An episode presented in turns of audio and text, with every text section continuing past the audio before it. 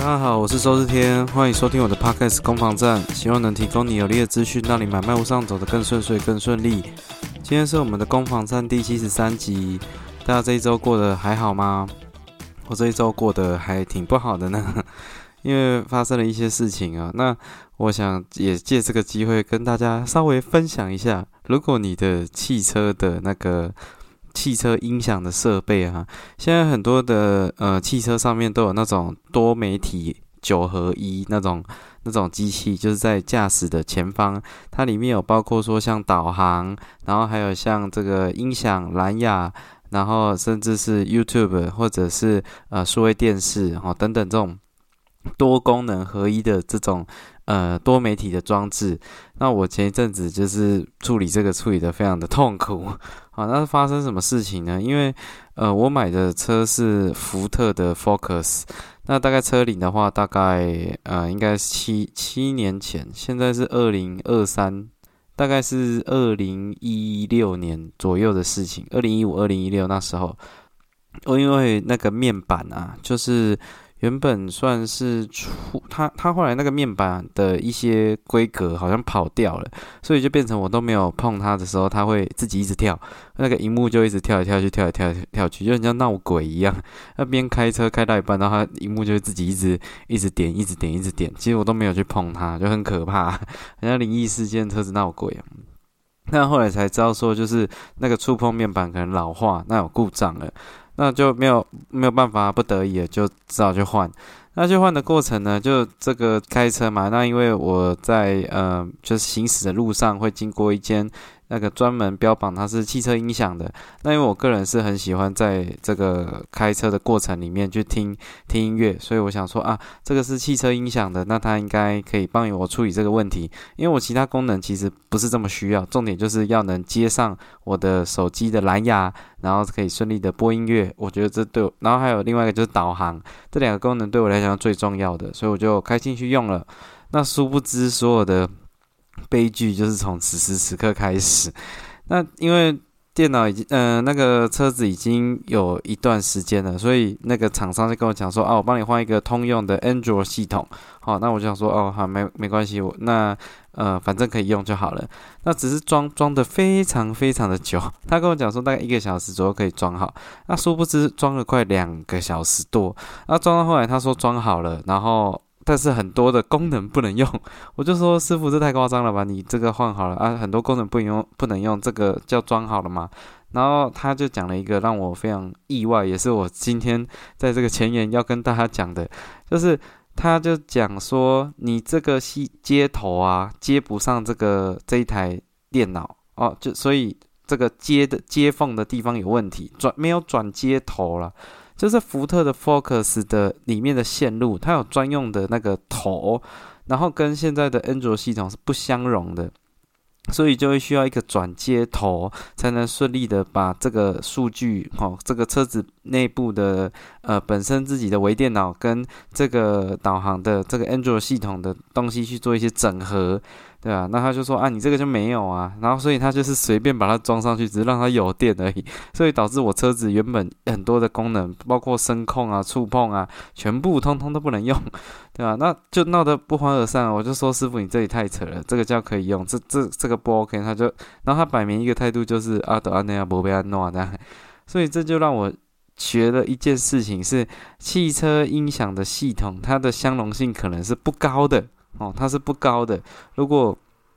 听众们你们有在开车的话，请务必留意这件事情。如果你车上的汽车音响，它前面的那个多媒体装置有状况的话，先思考一下原厂有没有一些可以处理的机制，因为这个还涉及到后面有一个悲剧。在经过了多番周旋，弄得非常不愉快之后。终究还是那个厂商有找到了呃接头，然后可以顺利的接上去。我想说好算了，虽然少了一些功能，但是可以用就好了。可是过了一阵子，我发现说，诶，我的行车记录器怎么没有电呢？对，那结果就想，我心里想说，这个一定八九不离十，搞不好又跟这个有关系。所以我就把那个行车记录器的记忆卡抽出来去放。果不其然，我的记忆卡最后的影片就是开到那个 那个修车厂之后，就再也没有功能了。然后才发现说它没有电，啊，就弄得真的是很狼狈。而且因为上次的不愉快的经验，我也不想回到那个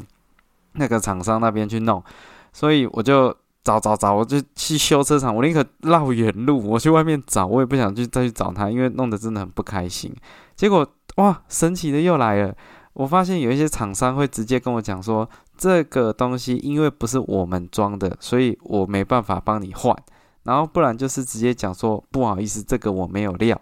总而言之，就让我一个感觉是这个东西啊出状况，没有人想从中间接手，很像我们在做那个买房子有那个装潢很像，你知道吗？就是如果你买房子有装潢，找了一堆公班设计师，然后如果做做做到做到一半，弄得双方不愉快啊，啊想要把这个合约解除，再找其他人过来接的时候，你通常也找不太到人哦。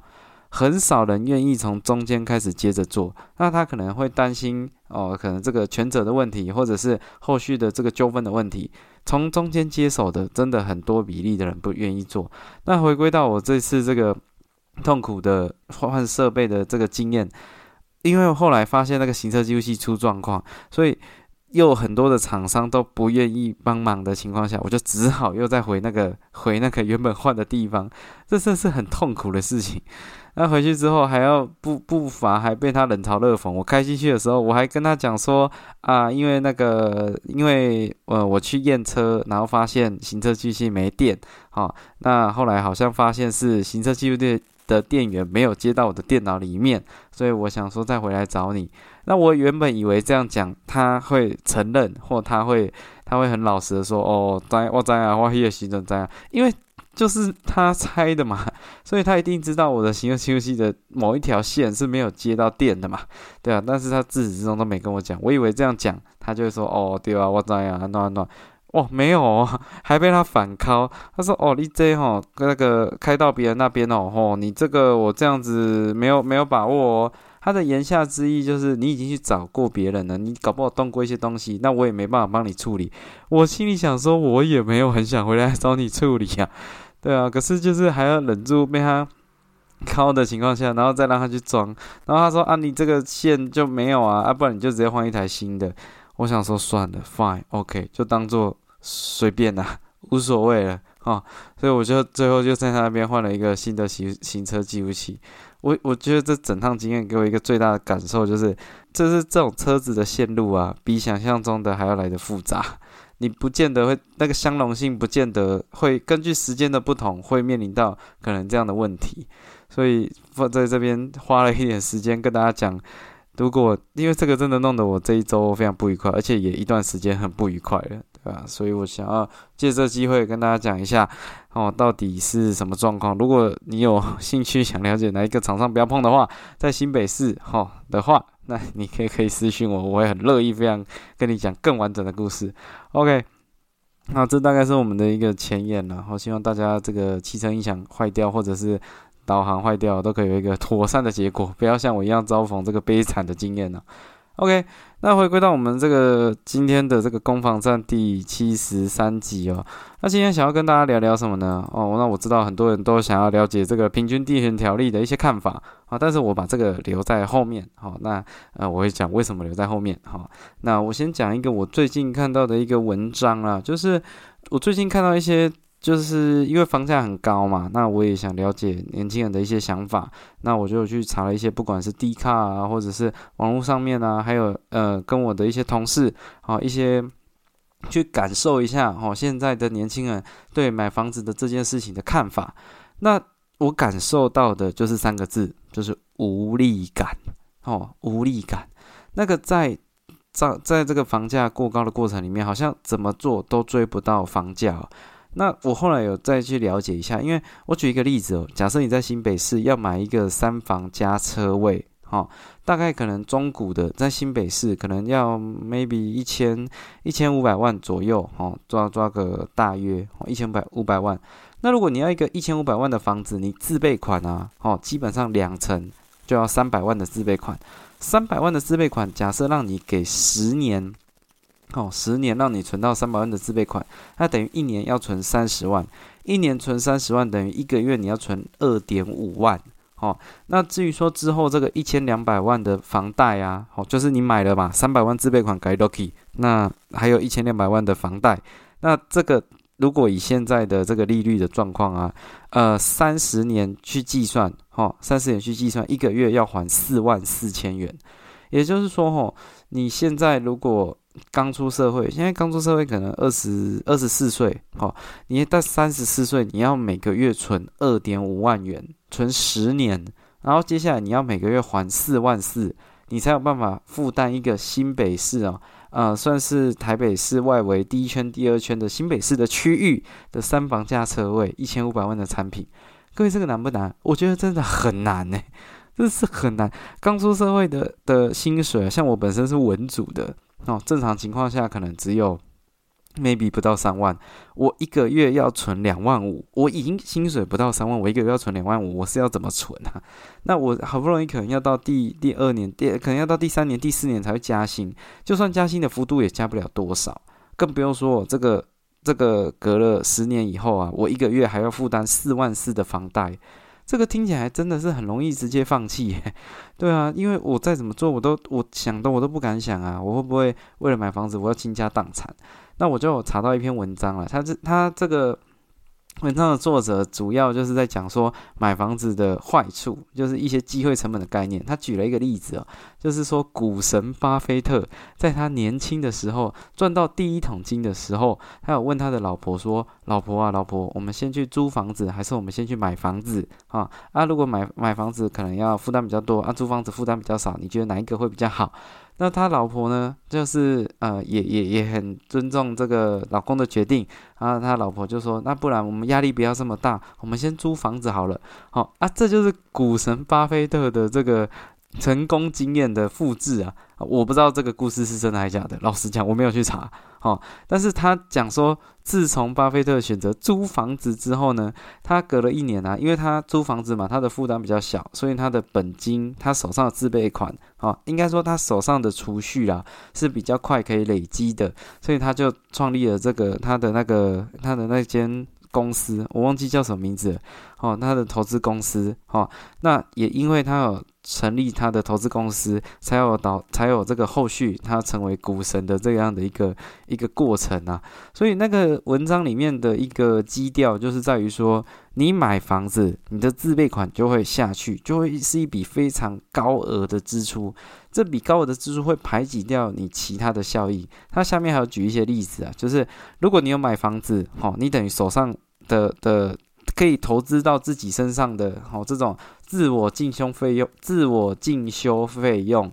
就会有落差。那你如果这些费用有落差，你就没有办法去。呃，增加自己的专业能力或者是兴趣的发展，那也会间接的导致你未来啊，要要有一些加薪的机会会比较难去掌握，因为你没有，因为你培育一个人，哈，培育自己都是需要时间成本跟金钱成本的投入嘛。所以你买房子下去之后，你这些就会被排挤掉，那你的晋升机会就会下降，哦，那你升职的机会也会下降，那也会间接的导致哦，你未来的年薪也会下降，哦，因为你的成长时间就会比较慢嘛，哦，所以这个文章的定调就是，如果你今天不买房子，其实你的抗压能力跟你的弹性是比较多的，啊，什么叫抗压能力呢？就是说，如果如果你看到有一个更好的工作机会，你会不会？换会不会离职？好，去那个工作机会。可是那个新的工作机会比较有发展，比较你有兴趣的工作机会，它的前期可能会比较辛苦。好，但是如果你已经买房子了，你可能就会受受限于你要去还这些房贷，所以你就不会去做一些冒险的事情。那也间接扼杀的。扼杀了整体的这种呃创业能力，或者是追求梦想的一个过程啊。所以这个文章的定调就是说，你今天买了一个房子，你就变成房奴，会变成资产的奴隶啊，导致说你没有办法去用一个更开阔的视野去去看待你的人生。这样，好，那甚至还在提到说，它不只会呃让你未来升迁机会下降，好，那也会。这个让你也也也不能承担风险，除此之外还会降低整个国家的这个 创业能力啊，因为你今天创业很烧钱嘛，可是你买房子，你得那个那个钱也是很三百万可不可以创业？我觉得三百万创业也算是绰绰有余啦。可是如果你选择去买房子，你就不会去选择去创业。那如果整个社会发展，大部分的人都选择去买房子，那就会很多人都不选择创业，那就业机会就会下降，整个国家就会因为房地产被拖累啊。那我必须说，这个 他就是说牺牲了太多来成就一间房子啊，他用牺牲来。来做这样的诉求，这是这个整个文章的的基调哦。那老实说，我看的是蛮蛮蛮惊讶的哈，因为我之前有看到类似的这样的说法。那他讲的是比较多是产业的问题，好像最近有很多的呃公司行号，他们可能发现他们的厂房啊增值幅度其实不也不那个获利能力啊。并不会比他们的本业来的差，所以导致哦有一些公司哦都开始不务正业哦，开始加入这个房地产炒房的行列。哦，这老实讲，这是有在发生的。那这其实就凸显一个事情是，当一个企业啊，他选择说支出是支出在房地产，而不是选择在投入更多的资金在研发上面，或者是开创一些就业机会的话，那整个的竞争力就会下降啊，哦就会下降啊。所以，呃，我之前看到的文章。跟这个方向哦，都是比较多是国企业会怎么房地产会怎么样影响一个国家发展呢？可是自从发现原来这也会荡到个人身上，我对于这些事情就有一些新的看法了。那也因为这样子，我就有去查了一些文章，哈，那查到像那个呃，因为我觉得现在。年轻人比较多使用的平台，maybe 是 D 卡啦，因为他是大学生嘛。如果你说小红书，我觉得那个有点可能高中生或国中生，那可能太浅了，买房子离他们太远。我就从大学生的这个视角去看待这个事情。那结果我从 D 卡上面打关键字，打买房，哦，那出现很多的文章，哦，包括说，哦，包括说有人去讲到，呃，一个月薪水是五万，哦，二十五岁自己开工作室的。一个女生，然后她就说她生活压力很大，她不，她舍不得买衣服，舍不得出去玩，舍不得吃大餐，连 iPhone 哦都是电池一直一直换一直换，不敢换新的 iPhone，因为她想要存钱去买房子。那大家都说房子会跌会跌，可是她这几年她一直追不上房价的速度，导致她有忧郁症哦。这是这是其中我查到的一篇文章。那还有查到说那个。有人是那这个婚后，就是婚前没有买房子，那婚后有先生小孩，那就跟夫妻之间有一个共识，是每个月存三万五千元哦。他们他们夫妻的薪水大概十一万，然后每个月选择存三分之一左右，就是三万五千元，来当做这个未来的购物基金。那为了这个三万五千元啊，存存存哦，存到老公生气了。为什么？因为他变成做每个事情都要去比价，他连换那个机车的刹车皮呀，他都觉得有一个心里有一个压力，就是不能换太贵的，所以他换那个刹车皮也要去比价。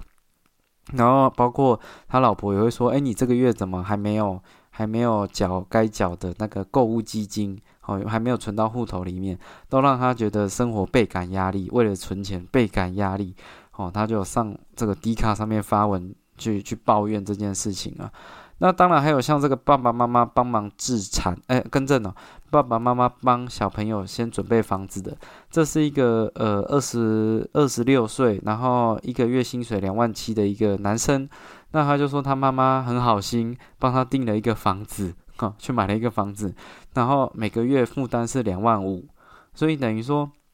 他两万七的月收入，然后他负担房贷要两万五。他说，自从买了那个房子挂在他名下之后，他六日都不想出门，因为出门就是花钱。他六日就只想在家里，他也不想去找朋友，因为找朋友也花钱。他只要一想到那个月负担落差这么大，他也只能跟妈妈拿钱，他就很痛苦。哦，所以他说他六日之后再也没有生活，他就觉得他已经就是人生就这样了。哈，那就但我就说，像这些文章的基调，其实买房子真的是一个讲很直接一点，是一件很绝望的事情啊。那甚至是有呃，我我上期也有呃，在那个那个我的 FB 上面有泼一个梗图嘛。哦，就是说一个不知道有各位有没有看过，他是一个强尼戴普跟一个小朋友。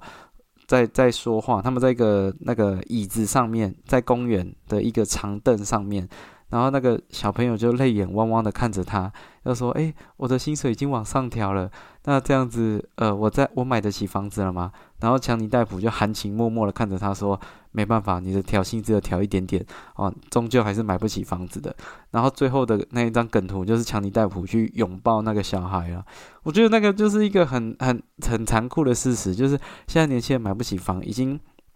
到这样的一个困境啊。啊，当然这是一个全体共业，这个是整个社会发展变成这样子，只是说，呃，我终究是觉得这些年轻人有一种习得无助感。哦，这是一个心理学的名词，叫习得无助感。学习到一种东西就是无助，哈，它有几个元素了，就是我做什么事情都不会发生，呃，我做什么事情都不会改变结果，哦，那我所希望的事情都不会发生，好，那当到这边呢，从这个角度去看，就是我怎么赚钱都没有用。房价永远都不会跌，哦，我想要买的房子永远都买不到。那在这种习得无助感哦的情况下，其实说真的，就就真的那一句话了，阿姨，我不想努力了，哈，因为再努力也没有用啊。那只是这这最近就是自己是有一些想法了，就是真的很希望，呃，这样的。可可是因为我在这个产业，我也必须说一个很残酷的事实：华人对于房地产的负担抗压能力非常强。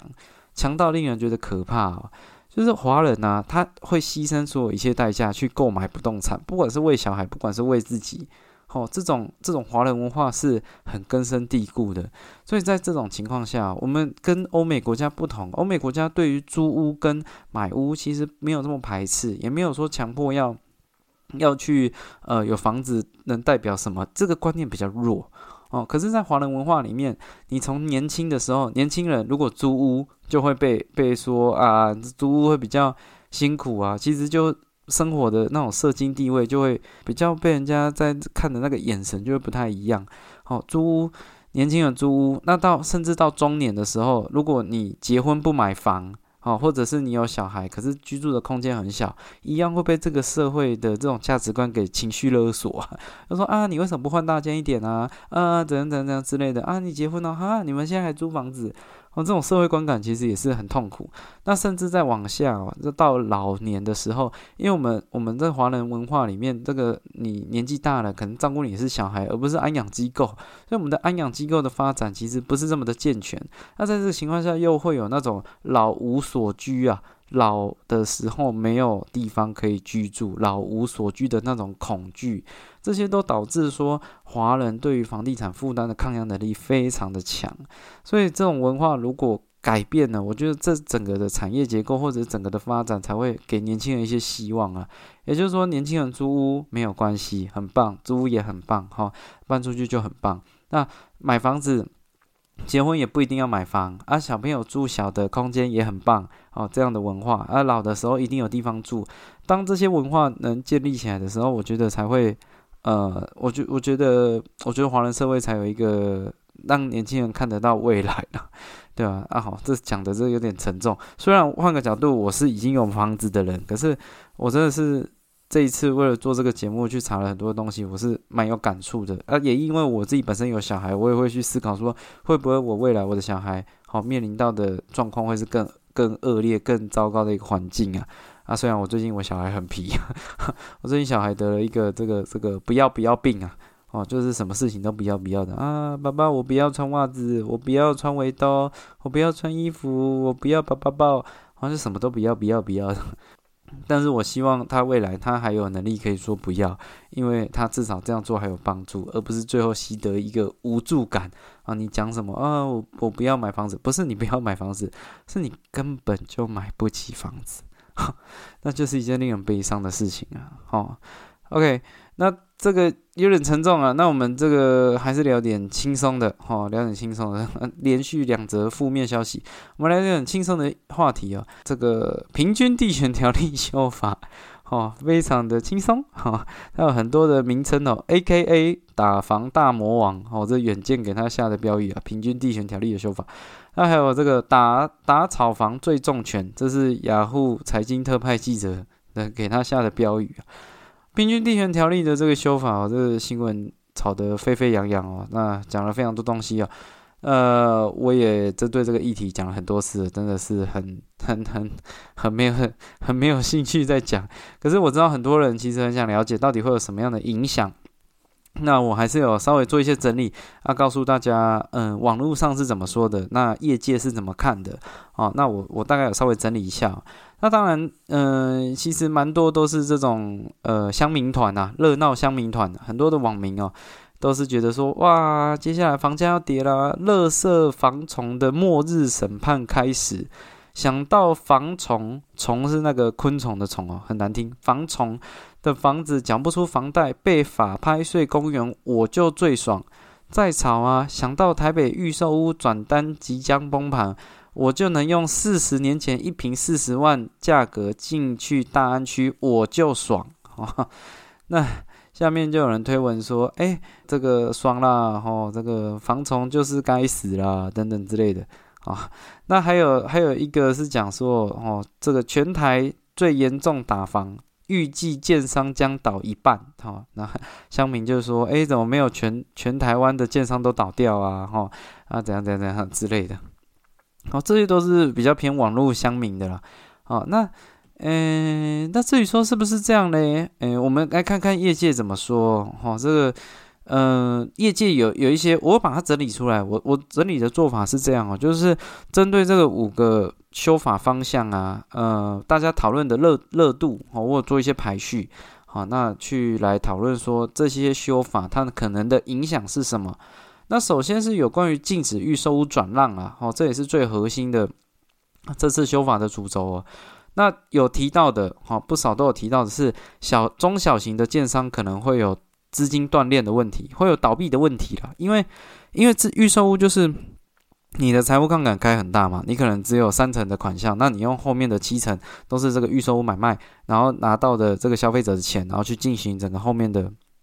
后面的工程嘛。那如果你未来禁止预售转让，会间接导致呃有一些买方选择不买。预售屋，那如果预售屋的这个市场变小，那就会有一些中小型的建商啊，他就找不到客户，找不到客户呢，他盖的房子或者是他的下一个计划就要变得比较保守，不就不能冒风险呢？哦，因为因为等于说少掉了一些客群嘛，哦，这是有提到的预售屋预售禁止转让有可能会影响啊，啊，那除此之外还有什么呢？有些人会讲到说，看会不会有这个预售屋倒闭潮，可是像新一房屋就表示说。预售屋的买卖的状况啊，其实从二零二一年开始就开始在衰退了。二零二一年的呃九到十二月，跟二零二二年的七到十月，其实那个那个预售屋的移转件数六都啊，都是那个衰退幅度非常非常大。哈，也就是说，大概在去年的一整年的市场反应情况下，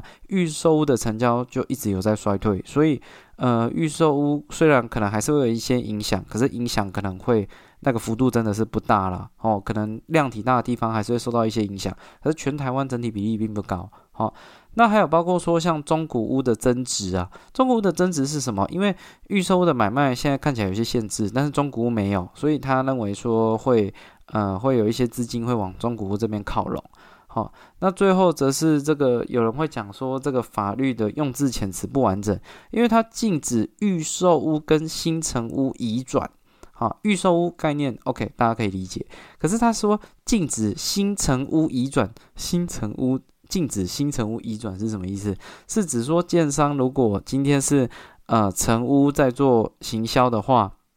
那这样子不行吗？建商盖的成屋不能卖房子吗？还是建商的这个完工之后的一年内的成屋不能不能拿出来转卖？这个概念是不太清楚的。哦，所以就是新成屋到底是什么？哦，因为它既然是成屋，成屋就已经有房地合一税有规范的，那你禁止新成屋转让是什么意思？这是有些人针对预售屋跟新成屋的建商这边禁止转让的一些可能的影响。哦，是这四个面向啊。那第二个也是很多人讨论的，就是这个司法人的购物限制。哦，司法人的购物限制涉及到的，有些人讲到的是建商的都根会面临到窒息呀。哦，其实，在双北有很多的地区都是建商在在呃都更的对象，那他们的都更呢，都会是由建商哦成立子公司或者建商本身先去把那个房子买下来去做后续的一些整合。所以如果未来这个司法人购物受到限制，需要审核、需要许可证的话，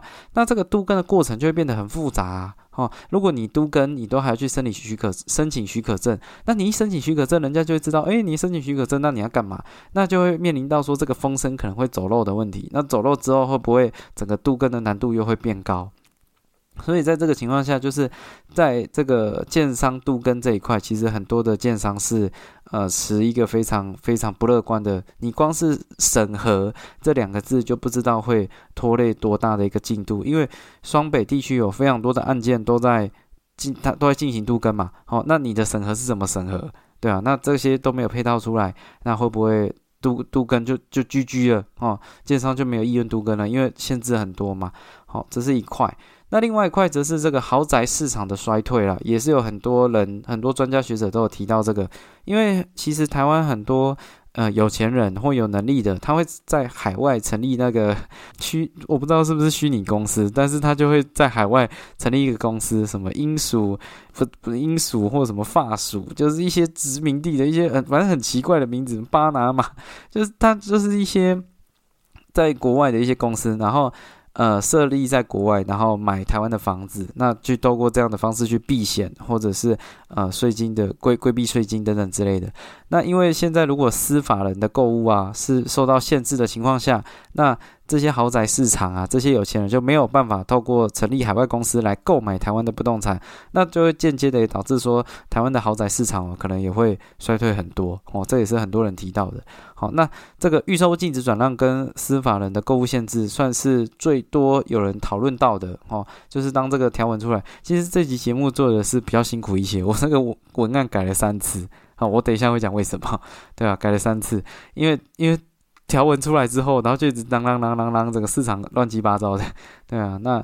呃，我等下会讲一个结论的，好，OK，那。那还修法方向还有其他三个哦，就是包括说炒作重罚，然后也会地方还会成立检举奖金，这个也有被人人家会去讲，就是说他这个法律概念是不太清楚的，什么叫什么叫炒作？那炒作的定义是什么？如何去举证啊？但是但是这个很少人提到了，但我本身是蛮能认同的，对吧？你说炒作重罚，而且很多新闻都喜欢标题直接想说最重可以罚五千万，我就问。我就问一件事情：你要罚人家五千万，你也要有一个等价的东西给人家罚，对吧？你要怎么证明？这个东西的炒作值五千万的罚金呢？不然你这个就是比例原则的问题啊。所以我认为这个举证啊，跟这些后续的配套其实难度是蛮高的。好，所以呃，这个也是修法的一块。那最后有关于说这个预售屋的成交必须要呃，如果有换约，必须要做登记。好，换约登记完全没有人提，哈 哈对吧？乱哄哄的这个修法过程。结束之后，没有人提到这一块，所有专家学者没提，我不知道这个会有什么影响，不确定。好，但是我也还是要跟各位讲，修法还有包括这一块。OK，哦，那大概大概是这样子啊，只是说哈，在今天此时此刻，哦，今天是十一呃一月二零二三年一月二号，我们的这个内政部次长啊花敬群先生又出来讲话了，他说这一些修法是。不溯及既往，哦，各位千万不要小看“不溯及既往”这几个字，这是什么意思呢？也就是说，如果你是之前有买房子的，哦，是不会受到这些法条的影响的。也就是说，你之前做了很多事情，你都不会受到这些修法的影响。这些修法会影响谁？是整个法律确定要实施之后的人才会被影响到，这之前的人通通没有关。那我就问，会不会有预售屋的这个逃命潮？不会，因为没有关嘛。你的买是买在之前的，也就是说，你可不可以换约？可以，哈，那就跟你无关了嘛。我既然已经可以换约，那就没差了嘛。那那那建商会不会有倒闭潮？有可能，那是未来嘛。未来你必须要是在这个法律通过之后，你才开始开卖。那你有没有一个缓冲期间去确定一下，你是要成屋买卖，还是你就不要用预售屋的形式，你就不要卖给那些会转让的客户，那就没事啦。也就是说，这个法条有非常长的时间可以准备，而且有很多对象已经被排除了。他只要不溯及既往，一切讲白的就是什么，到时候再看看。所以。那你说会发生什么事情？我觉得这个，我在我这个也结合到我的这一次的，呃，如果你从 FB 去看的话，你会看到会有一个梗图，就是那是一个港片啊，很有名的 B 级片，叫《力王》哦，那是日本的漫画改编的哦，它它里面就有一个梗图，就是大家可以回家喽。这个修法既然不说及希望，我们其实也没有需要再讨论了。讲白的是这样，你所期待的事情很多都不会发生的，因为不溯及既往嘛，对啊，所以他修法，他修法，假设四月会过，那大家可能还来不太及，来不及准备。如果他七月才会过，那我只能说这个就是，嗯，就就他就只是一个很正常的一件事情。你去期待他对市场有些冲击哦，不好意思，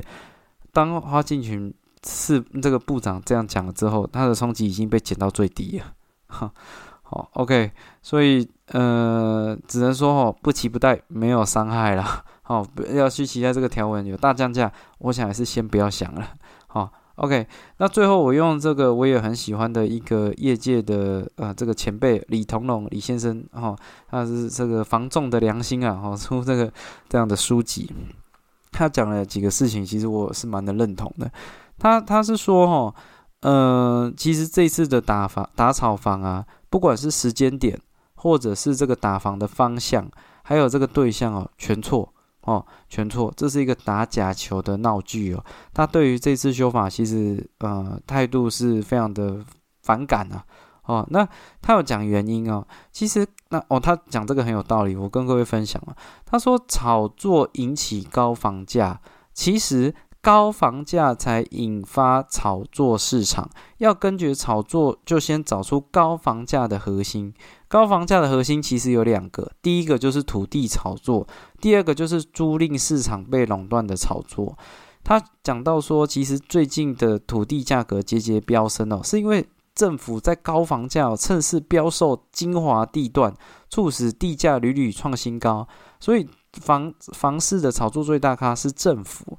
这个在之前我记得某一集哦有讲到台中哦，最近卖地卖非常凶，而且价格卖的不差，那就间接的导致这个土地价格变高，你就会反映到整个房屋的成本啊。所以土你打打房，其实你应该是打炒土地这件事情，所以打打房不打地哦，就是一个假球了。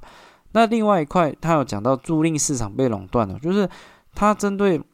太多的房东哦，这个这个坐拥多户多户房产了，却不用缴囤房税，化身成公益房东，又可以享受减税跟装潢补贴，导致说小平数的产品哦都被一群大的大那个包租公哦跟投资客垄断。那也就是说，租赁市场这个之前也有跟各位分享到，其实我们台湾的租赁市场非常非常的落后，我们没有实价登录完整的机制，我们也没有处理纠纷完整的机制。我们的这个去年最大的租赁补贴的专案呢，被关注租赁议题的崔妈妈基基金会有喷的乱七八糟，一文不值啊。所以我们的租赁市场是非常非常的不友善的。那在这个前辈李同龙的呃意思就是。你打房，你不你打房不打地，哈啊！你管交易不管租赁，哦，这一些哦都都其实都是假的，哦，这是这个前辈的的说法了。那我其实也老实讲，我也蛮能认同的，哈。那只是说到底会不会改善？呃，我我也不知道会不会改善啊。哦，正如我一开始有提到的，我真的也希望我小朋友可以靠他自己努力，哦买得起房子。所以我还是希望它可以健全发展。我也更希望我这个呃，在听我 podcast 的各位，你们有机会靠自己，然后可以买一个房子是顺顺利利的，啊，卖房子也是顺顺利利的。这也是我自始至终做这个 podcast 的一个初心了。对啊，那这大概是呃这一次呃攻防战第七十三集的分享。那也谢谢你收听到节目的最后了。那对我的你们的支持哦，就是我最大的动力哦，更新动力。因为做这集真的是很辛苦，尤其是当那个花信群部长一讲话的时候，我想说我到底还要不要做？因为讲了都这个这个都不用去担心了，这一切后面说的算了。我到底还要做这一集还是不要做这一集啊？但想想还是还是做了啦。哦，那也希望你会喜欢。那就今天的七十三集到这边，祝你有愉快的一天。我是周天，拜拜。